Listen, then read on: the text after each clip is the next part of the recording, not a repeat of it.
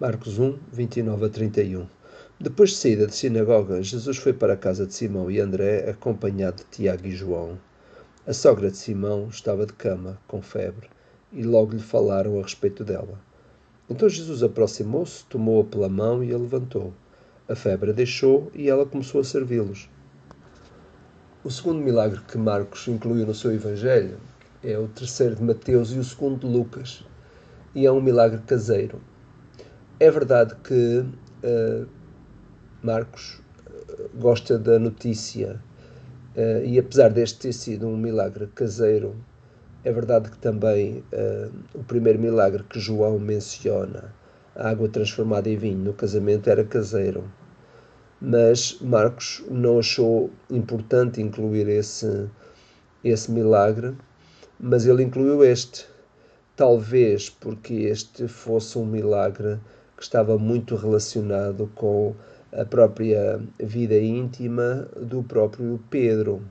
Sabemos que este foi um milagre que aconteceu em casa de Pedro, e uma vez que uh, Marcos uh, relata uh, o seu Evangelho através daquilo que foram os, os relatos do próprio Pedro, é natural que o Pedro lhe solicitasse que ele incluísse este episódio da, da cura da sogra no seu manuscrito. Podemos imaginar isso. A verdade é que Marcos achou que uh, a notícia era importante ser incluída no manuscrito dele, muito embora ele goste muito mais das coberturas do ponto de vista público, aquilo que acontece fora, aquilo que tem a ver com a multidão, porque ele é realmente um repórter por natureza, digamos assim. Né? Então, eh, este é, digamos assim, eh, um acontecimento que é vivido no interior de uma casa que eh, o próprio Marcos decide também incluir. É, é, é um acontecimento que foi contemplado por poucos. Aconteceu debaixo dos telhados do próprio apóstolo Pedro, num circuito bem restrito ainda, e os evangelistas limitam-se a copiar o relato que Marcos faz do episódio. Portanto, é, é um episódio que é transmitido oralmente por Pedro uh, a Marcos. Não uh, Mateus, por exemplo, inclui a cura do leproso primeiro, em Mateus 8. Lucas obedece fielmente ao registro cronológico de Marcos. Portanto, o que temos aqui, nos parece, é um acontecimento, um milagre que se deu uh, dentro de uma realidade familiar, e que, obviamente, Pedro achou, eh, porque marcou a vida dele, obviamente, e ele achou importante transferir esta informação oral para, o, para Marcos, que ele inclui então no seu próprio manuscrito. Agora, os relacionamentos em, em, em Israel, os relacionamentos humanos em Israel eram alicerçados ainda num conceito de solidariedade nacional. Portanto, as circunstâncias sociais eram propícias, havia necessidade de combater um inimigo único e nenhum bom judeu desejava o domínio estrangeiro, europeu. Por isso havia muitas ações de insurgimento político que eram desgarradas, porque em consciência o povo esperava um Messias também politicamente redentor. E, portanto, a solidariedade estava também alicerçada no conceito da unidade nacional. Era um povo que se debatia com as ideias, o produto de muito tempo passado na sinagoga, onde tinham vindo sobre qualquer tema que discutiam, não é? E, portanto, a sinagoga servia como um lugar onde eram levantadas questões que depois eram discutidas no conceito familiar, é? portanto, num círculo mais, mais restrito. E, e este episódio que, uh, no, que é mencionado aqui uh, mostra-nos uh, realmente um Jesus amigo, um Jesus companheiro, um Jesus solidário, um Jesus camarada, um Jesus oportuno, um, aliás, que era uma qualidade que ele manifestava e manifestou no decorrer do seu próprio ministério. Não é? Este não foi propriamente um milagre feito perante uma multidão, mas marcou profundamente aqueles que, na verdade assistiram. É? Ora, nós sabemos que a febre alta em Israel, nesta altura, podia levar uma pessoa à morte. É? Agora, fosse uma situação grave ou não, o estado da sogra de Pedro impedia de servir os outros, portanto, impedia de servir os convidados, que era uma tarefa é? que era própria das mulheres, portanto, uh, elas tinham esta função de, em momentos especiais, servir, portanto, a própria família e servir os convidados. Nós sabemos que a cultura de Israel trabalhava muito isto, é? a ideia dos convidados. Havia uh, os, uh, refeições muito formais uh, que o judeu fazia e, portanto, havia toda uma composição, um cuidado muito grande na forma como o judeu recebia as pessoas em casa.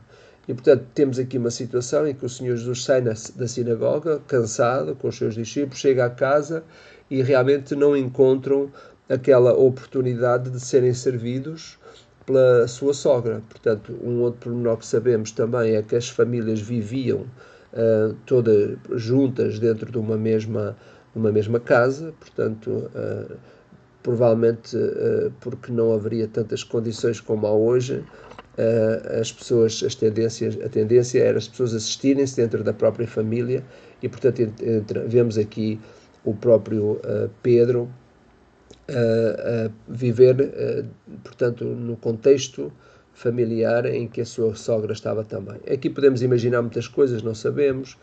Também, sendo Pedro pescador, ele gastaria muito tempo também no mar. Era natural que a sua família se sentisse apoiada por outros membros. Enfim, era a vida comunitária naquela altura lá em Israel. Não é? Agora, parece que este foi um contacto muito rápido, não é? Terá sido um primeiro contacto de Jesus com a sogra de Pedro. Eh, não esqueçamos que estamos no início do ministério do Senhor Jesus e provavelmente depois de todo aquele tempo na sinagoga, aqueles episódios, Pedro terá convidado Jesus para ir à sua casa e portanto Jesus vai e quando encontra, quando encontra realmente aquele contexto de doença por parte da sogra, que era uma pessoa que na verdade eh, teria um papel muito importante dentro da própria casa, na administração da casa, etc. Agora, nós sabemos que o trabalho de Deus na vida das pessoas não acontece primeiramente no dia da conversão do pecador.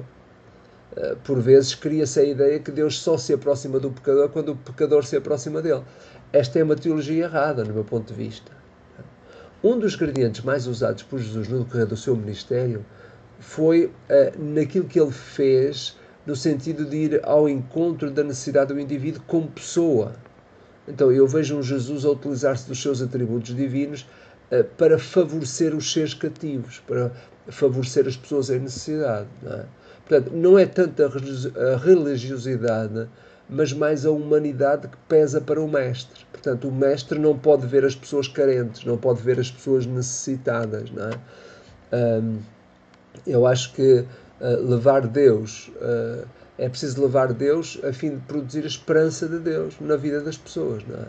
Então, o que é que acontece? Parece que poderá parecer à primeira vista é?